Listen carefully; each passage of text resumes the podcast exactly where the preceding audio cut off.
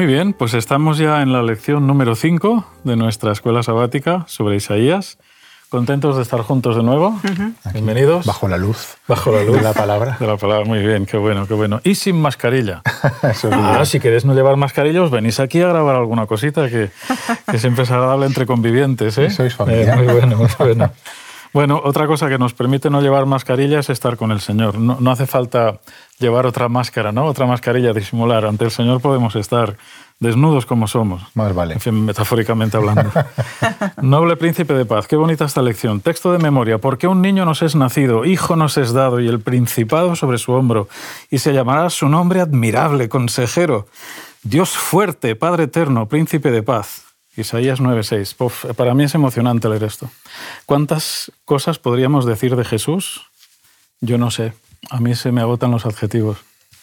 Llama la atención Príncipe de Paz, que es un poco la expresión que da cobertura a, esta, a, este tema, y pensamos en la paz. El, el, dato que da la escuela sabática es escalofriante. El mundo ha estado en paz solo un 8% del tiempo, según los datos desde los primeros registros históricos.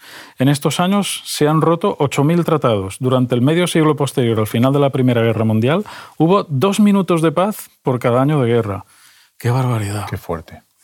Qué fuerte. Guerras y rumores de guerras, pero es que es, es, Claro, la paz en nuestro mundo se maneja a base de enseñar los dientes, ¿no? Si tienes los dientes de hierro, como la, la fiera de Daniel, sí. eres, eh, das un poco más de miedo, pero no es así como Dios nos Ahora, lo propone. aplicándolo en nuestros días, la bomba atómica, ¿no? La bomba atómica, Vemos sí. ahí como justamente hay varios países intentando conseguir la bomba atómica para que, sirva de disua como elemento disuasorio frente a, la, a otros que están intentando invadir su país. Uh -huh. Es curioso, ¿no? Como, sí. como defendió justamente el doctor Robert Oppenheimer, este, que fue el que de alguna manera supervisó la creación de la uh -huh. primera bomba atómica, que dijo cuando le preguntaron en la comisión del Congreso de Estados Unidos, le preguntaron justamente si había alguna defensa a favor de esa arma tan destructiva. Dijo, sí, la paz. La paz. Ese bien tan codiciado, ¿no? Ese bien sí, tan ¿eh? codiciado. Qué cosas. Es verdad. Nos viene a la memoria eh, el, el, texto de Juan 14 y versículo 27, que es una preciosidad. La paz os dejo, mi paz os doy. No os la doy yo como la da el mundo. Que no se turbe vuestro corazón ni se acobarde. ¿Qué valor tiene esto en este tiempo que vivimos? Porque sin, en el tiempo de, de Acaz y Ezequías habían estos momentos de turbulencia política y de imperios que quieren comerse unos a otros o de reinos. Hoy también vivimos una época muy violenta. Y el Señor nos dice, no se turbe vuestro corazón. Que es como que suena muy fácil decirlo, ¿no? Sí, eso digo yo. No se turbe vuestro corazón ni se acobarde. Me gusta esa expresión, ¿no? Eh, hay que ser valientes para vivir. No os acongojéis. No os acongojéis, sí. La paz que da Jesús. ¿Cómo, esto me salgo del guion, ¿vale? Porque más o menos llevamos... Mm. ¿Cómo experimentáis vosotros la paz? Cuando, cuando, cuando estáis con el Señor, cuando oráis, cuando leéis la palabra, ¿cómo describiríais esa, esa...? Porque la palabra paz encierra mucho, ¿no? Pero ¿qué más podríamos añadir? Pues para mí describir la paz con el Señor es estar en un momento crítico de estos que nos llevan a los seres humanos al límite, de nervios, de incertidumbre, de inquietud, de ese desasosiego que te produce ansiedad mm. al máximo y buscar al Señor, pedirle paz y sentir dentro del pecho esa tranquilidad, ese suspiro profundo que te llena los pulmones y que no es, una, no es, no es que tú estés autosugestionándote, sino que te das cuenta de que es algo externo a ti, ¿no? que es algo que te inunda, que te invade. Y eso, experimentarlo es algo impresionante. ¿no? Es verdad. ¿eh? No, para mí la paz, desde luego, tiene un punto claro en mi vida. ¿no? Yo recuerdo el momento más triste de mi vida, cuando justo acabamos de enterrar a mi esposa. Ahí es cuando yo quería quitarme la vida, no quería absolutamente nada más de este mundo y en el entierro en el que también estabais vosotros, eh, en ese momento tuve mi encuentro personal con el Señor y fue cuando Él puso una paz que jamás antes había disfrutado. Hasta el punto que secó mis lágrimas, secó hasta la congoja que llevaba durante dos días hasta que se produjo Yo estaba el a tu lado. Y ahí estaba yo, estaba tranquilo, estaba en paz y al revés. Yo estaba poco pensando, pero tienes que llorar. A tu alrededor está en el entierro más de mil personas, Mm. todo el mundo con pañuelos, todo el mundo sonándose, todo el mundo. Y tú- yo estaba tranquilo, paz, decía, no, no, no, no, llora, que van a pensar que no la querías, llora. No me salía, tenía una Además recuerdo el momento del antes y el después. O sea, es Sí, sí, sí. como un hito que marcó en cuestión de segundos el minuto anterior y el minuto posterior. Sí, sí, sí. Es así. Ahí del Sí. féretro, sí, Sí. señor. Fue un milagro, mismo. ¿eh? En casa estábamos comentando, madre mía, qué mal está Dani, está para que lo vea un especialista, qué tal. O sea, te veíamos como ido en tu mundo y es absolutamente roto. Claro, sumido en su Pensando, tristeza, madre mía. claro. Pero es que ocurrió un milagro. Es- Es así Increíble. cuando Dios llega a nuestra vida. Mm, Tal cual. Ese- este ejemplo es muy cercano a nosotros, lo vivimos con, con mucho dramatismo y con mucha paz también, ¿no? Es que es, es la palabra, ver ese cambio y decir, es posible. Yo nunca antes lo había vivido, desde luego fue algo increíble para mí y luego marcó un antes y un después. Qué bueno. Eso es la paz que Dios ofrece. No, no, no como la que el mundo ofrece, Mm. una paz que sale de dentro. Sí, es que no... Esto hay que vivirlo, así que invitamos a los que nos escuchan, si no son de nuestro entorno creyente, que lo prueben, ¿no? Que lo prueben, que lo experimenten, que lo pidan. Nos enlaza esto con la idea de, de Jesús cuando dice, yo soy la luz del mundo. Es que se enciende una luz. Es que de repente las cosas se ven de otra manera. Es que te cambia la visión de las cosas. Es realmente una luz. Eh, imposible describirlo, pero es un proceso. A veces llega... A ver, es un proceso, pero en ese caso llegó porque hacía Cuando mucha lo falta. necesitaba. Porque hacía mucha falta. Cuando lo necesitaba. La luz deslumbradora de Dios con nosotros, ¿no? Es una expresión que encontramos aquí. Mira, hablando de esto, es un, es un detalle que nosotros hemos comentado también fuera de cámara. Si alguien nos preguntara de qué nos ha librado Jesús, ¿qué le diríamos? Pues para mí es algo que veo con perspectiva, ¿no? Porque hay momentos en la vida donde uno no es capaz de ver en ese momento el por qué el Señor te está llevando por otro camino. Porque tú estás empecinado en algo y, y no llegas a, a comprender esa inquietud que hay dentro de ti, porque tú has, has caminado con Dios siempre y entonces en ese momento no entiendes por qué el Señor te está llevando por otro lado, ¿no? Para mí es, es ese momento en el que el Señor te, te invade ¿no? totalmente y te, te dice no por aquí. A mí me libra de mí mismo. Eh, cada uno es consciente de los defectos que tiene. Y yo cuando explico este tema lo explico de manera muy práctica a la gente. ¿De qué, de qué nos libra el Señor? Del pecado. Digo, no, te libra de ti mismo. ¿Sabes todo eso que te aburre, que te asquea, que te harta, que te enfada de, de tu carácter y tu forma de ser? Es, es de eso te libra Dios. Es un gran peso que nos quita de encima. Desde luego, Uf, Una liberación absoluta. desde luego. Y lo ves con perspectiva, lo ves después. Sí. Porque en ese momento igual no lo comprendes, pero después al cabo de los años es donde te das cuenta ¿no? de, de precisamente cuando el Señor nos dice que si pudiéramos escoger Mm. nuestro futuro, sabiendo lo que el Señor sabe de Él, eh, no escogeríamos otra cosa más que Mm. Es lo que Él quiere para nosotros. Dice Jesús, mi yugo es fácil y ligera mi carga. Y os invita a buscar primeramente el reino de Dios y su justicia, y os promete que todas las cosas que sean necesarias para esta vida os serán añadidas. La congoja es ciega y no puede discernir lo futuro, pero Jesús ve el fin desde el principio. En toda dificultad tiene un camino preparado para traer alivio. Y entonces ahora explica exactamente cómo el, eh, el que ve el futuro tiene preparado ya lo mejor para nosotros. Y lo mejor que podemos hacer es confiar exactamente. Esto está en Desea de todas las gentes. Un libro precioso y que recomiendo de todas formas y a todo el mundo. Eh, me gusta la pregunta que decías tú antes porque yo creo principalmente, Dios nos ha librado de tantísimas cosas, de tantísimas y otras más que no nos hemos enterado y que en el cielo veremos. ¿eh? Seguro, Que digo, seguro. Madre mía, de la que nos ha librado el Señor y estaremos agradecidos por la eternidad, estoy convencido de ello. Así que, eh, tal y como dice el apóstol, eh, dad gracias en todo, hemos empezado a dar gracias ya por todo, hasta por lo que no entendemos. A veces cuesta, ¿no? Dar gracias por el... Estar en medio del dolor, dar gracias cuando todo va bien, es como más sencillo. Pero dar gracias cuando las cosas van mal, cuando no llegas a final de mes, cuando tienes un problema de salud grave, cuando y estás dándole gracias a Dios, la gente dice, tú eres un poco raro. Pues puedo ser un poco raro, no te digo que no. Pero la paz que llevo por dentro, cuando le doy gracias a Dios, porque sé que Él está al control de mi vida, eso no me lo quita nadie. ¿no? Ay, sí. Entonces creo que una de las primeras cosas, ¿de qué me ha librado el Señor? Pues para empezar de perderme, de perderme el estar junto a Aleluya, Él, porque aleluya. mis caminos eran absolutamente opuestos a los que el Señor pretendía y a- o a los que Él me recomendaba. Y yo andaba por mis caminos y pensaba que mi vida era mía y la vida como quería. Pero sin embargo, cuando el Señor te encuentra y te muestra que sus caminos son mil veces mejores que los tuyos, eh, dices qué, qué grande eres, qué paciencia tienes y gracias porque has sido capaz de corregir mi vida incluso utilizando el momento más triste, más dramático, más dantesco de mi vida, ¿no? que fue justamente perder a mi esposa.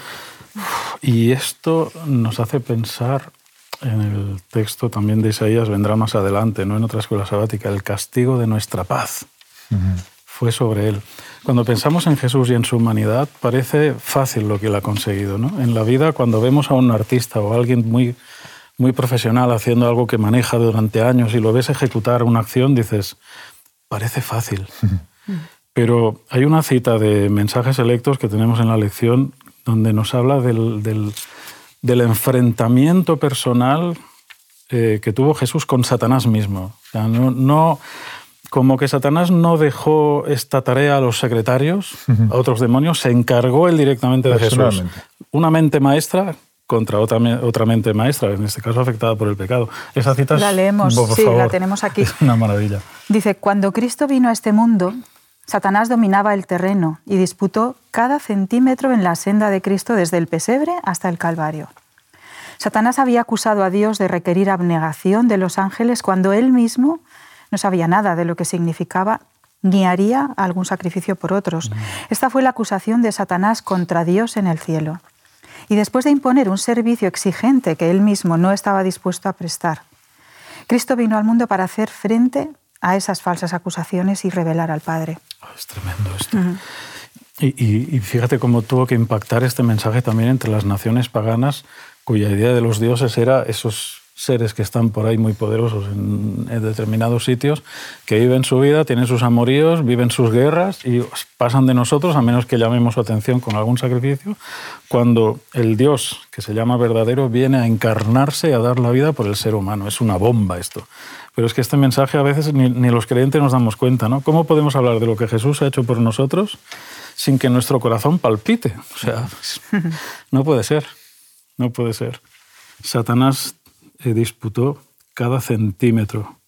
A veces nosotros hablamos, nos parece que a veces somos un poco pretenciosos. Hablamos de Satanás, que es el, digamos, eh, la parte por el todo, ¿no? Satanás y tal, pero yo no soy tan importante para que se ocupe Satanás de mí. Me tiene encargado un ángel, un demonio, un ángel caído, un demonio que me da mil vueltas y que me va a hacer caer cuando se lo proponga. Si me impusieran a mí a Satanás como, como agente tentador, no, no sacaba un adelante. Sí, con Cristo, pero no somos tan importantes. Mm. Cristo sí era importante, era el, que encarnaba el bien y el que encarnaba el mal. Esta fue la lucha, la lucha definitiva. Y se encargó Satanás mismo, es que esto no lo dejó a nadie, esto fue él, ¿no? Esto, para que luego digan, ah, que Jesús tenía tal, que si era hijo de Dios, que si ventajas, ventajas. Te digo yo que si Satanás se ocupara de ti y de mí. No durábamos nada. No durábamos nada.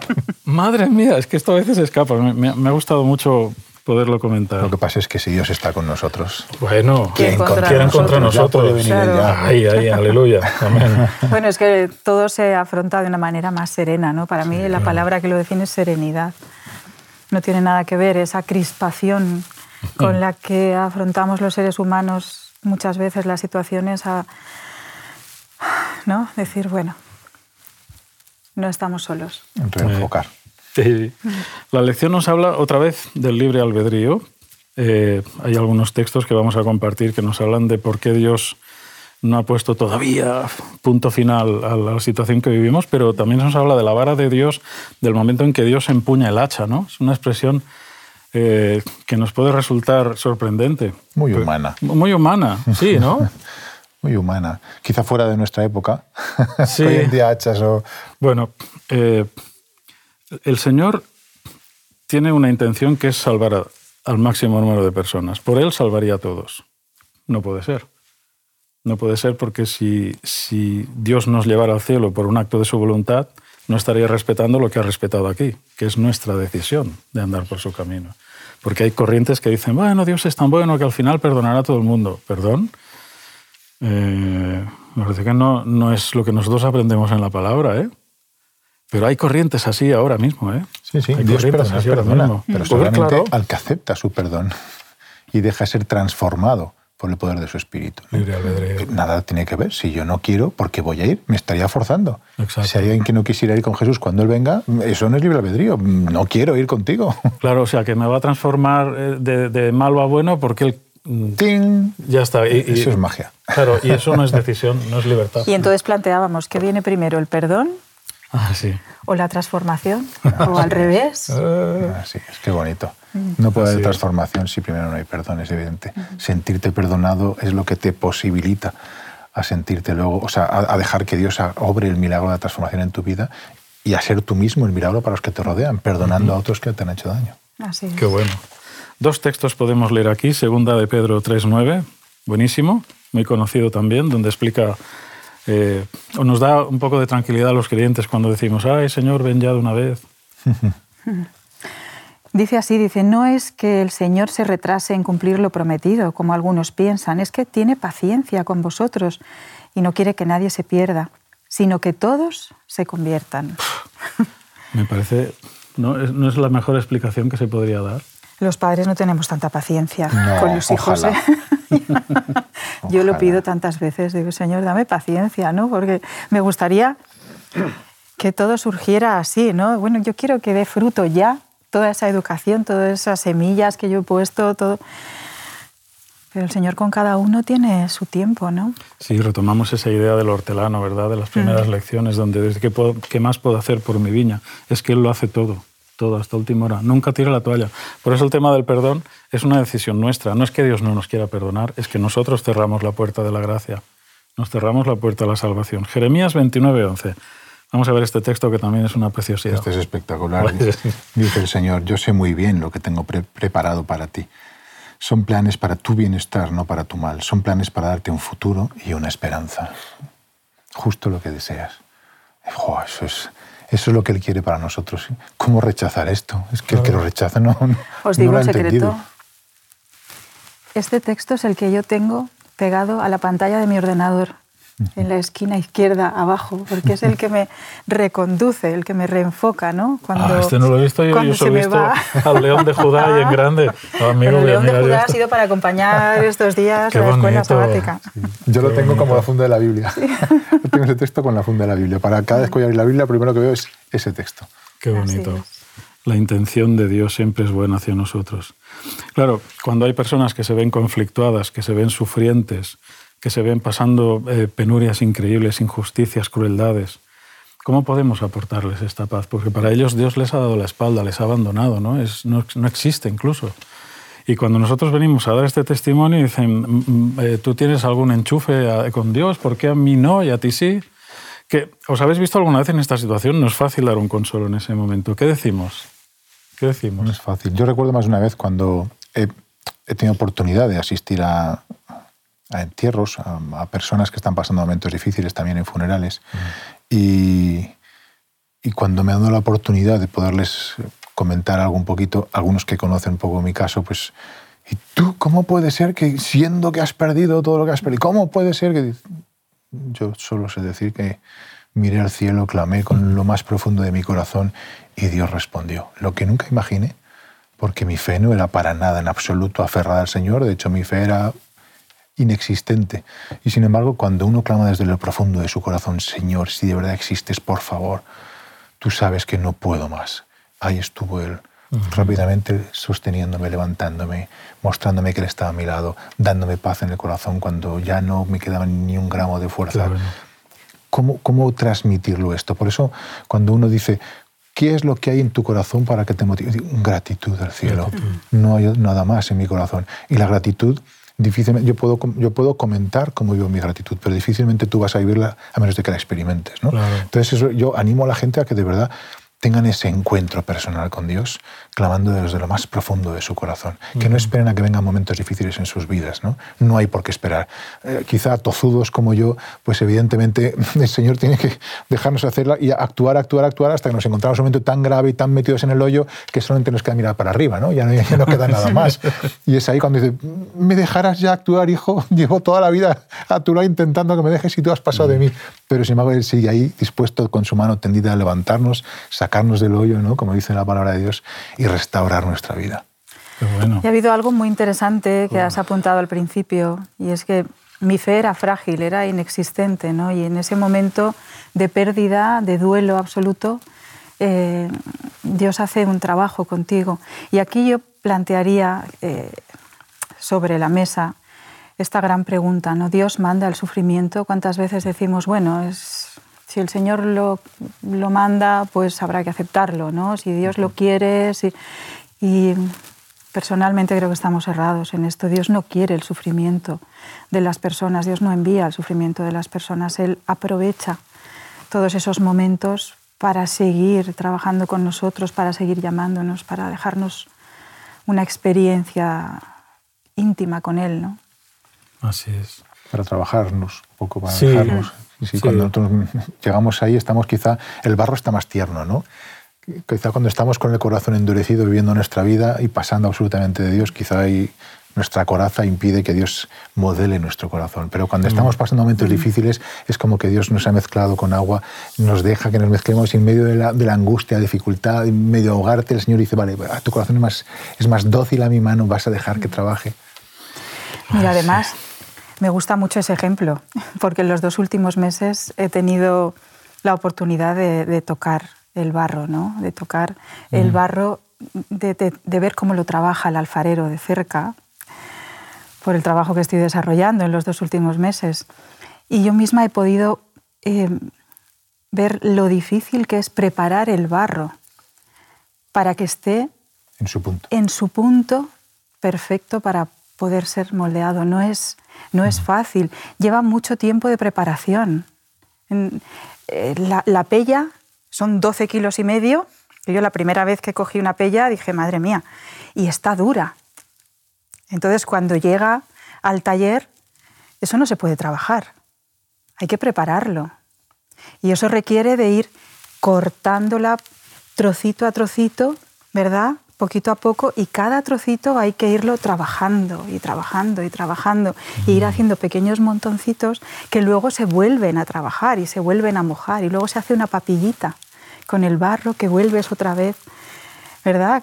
Y durante varias semanas se va trabajando esa pieza, poquito a poco, poquito a poco, hasta que llega a estar en, su punto de bizcochado, que dicen, ¿no? Que hay, para bizcochar, preparado para bizcochar, para hornear y para darle después ese acabado final espectacular, precioso, que es donde la pieza cambia de una manera asombrosa, ¿no? Es, es un proceso muy bonito que llevo, lleva unos meses haciéndome pensar. Yo creo que el Señor me estaba preparando. Preparando. en manos del alfarero celestial. Sí, sí. el Señor aprovecha todo, todo, cada experiencia en nuestra vida para hacernos pensar. Lo más bonito es que Jesús también pasó por ese proceso como ser humano. ¿no? Jesús, Mesías, eh, y hay gente que lo, lo, hace tan lejos de la humanidad que lo hacen perfecto desde que empezó. Jesús dice Hebreos que por lo que padeció aprendió la obediencia. Él tiene que llegar a un momento también en su vida crucial cuando tiene que decidir si obedece a Dios o, lo deja todo y encima no hubiera pecado, porque no tenemos ningún derecho a la salvación. Padre, si es posible, pase de mí esta copa. O sea, sudar sangre, es que esto no... hasta tres veces, pero si ha hecho tu voluntad. Es el momento de la decisión. La paz que nosotros tenemos ahora, ¿no? que nos habla del reino que viene, la consigue Jesús a, base de mucho sufrimiento. Y es ahí donde podemos empatizar con la gente. Jesús ha pasado por todo y ha venido aquí a sufrir como tú estás sufriendo. ¿Te cuento sobre Jesús? Y eso la gente necesita escucharlo. No conocen eh, eh, ese tipo de detalles a veces. Ah, sí, pero entrar en, entrar en ese sufrimiento. Jesús ha pasado por ese sufrimiento para acompañarme, porque no tenemos un sumo sacerdote incapaz de compadecerse por nosotros, sino uno que fue tentado en todo, como nosotros, pero, sin, pecado. Ese es un mensaje muy poderoso ¿no? para la gente, me parece genial. Podríamos destacar algunas frases que son muy profundas. El Señor es salvación, no solo hace salvación, se hizo hombre y habitó entre nosotros. No solo hace la paz, Él es nuestra paz, eh, se hizo pecado por nosotros, Madre del Amor Hermoso. Eh, aquí entramos en esa idea del deseado de todas las gentes. Cita del deseado de todas las gentes, válganos la, la redundancia, eh, la tenemos en la Escuela Sabática, página 33. ¿La podemos leer? Sí, dice así. El corazón del Padre humano se conmueve por su Hijo. Mientras mira el semblante de su niño, tiembla al pensar en los peligros de la vida. Anhela escudarlo del poder de Satanás, evitarle las tentaciones y los conflictos. Pero Dios entregó a su Hijo unigénito para que enfrentase un conflicto más acerbo, a un riesgo más espantoso, con el fin de que la senda de la vida fuese asegurada para nuestros pequeñuelos. En esto consiste el amor. Maravíllense, oh cielos, asómbrate, oh tierra. se nos queda corto el tiempo. Mm. Cosas que queramos destacar, que queramos recalcar, que queramos eh, dejar como un tesoro de pensamiento para los que nos han acompañado en, esta, en el estudio de esta lección?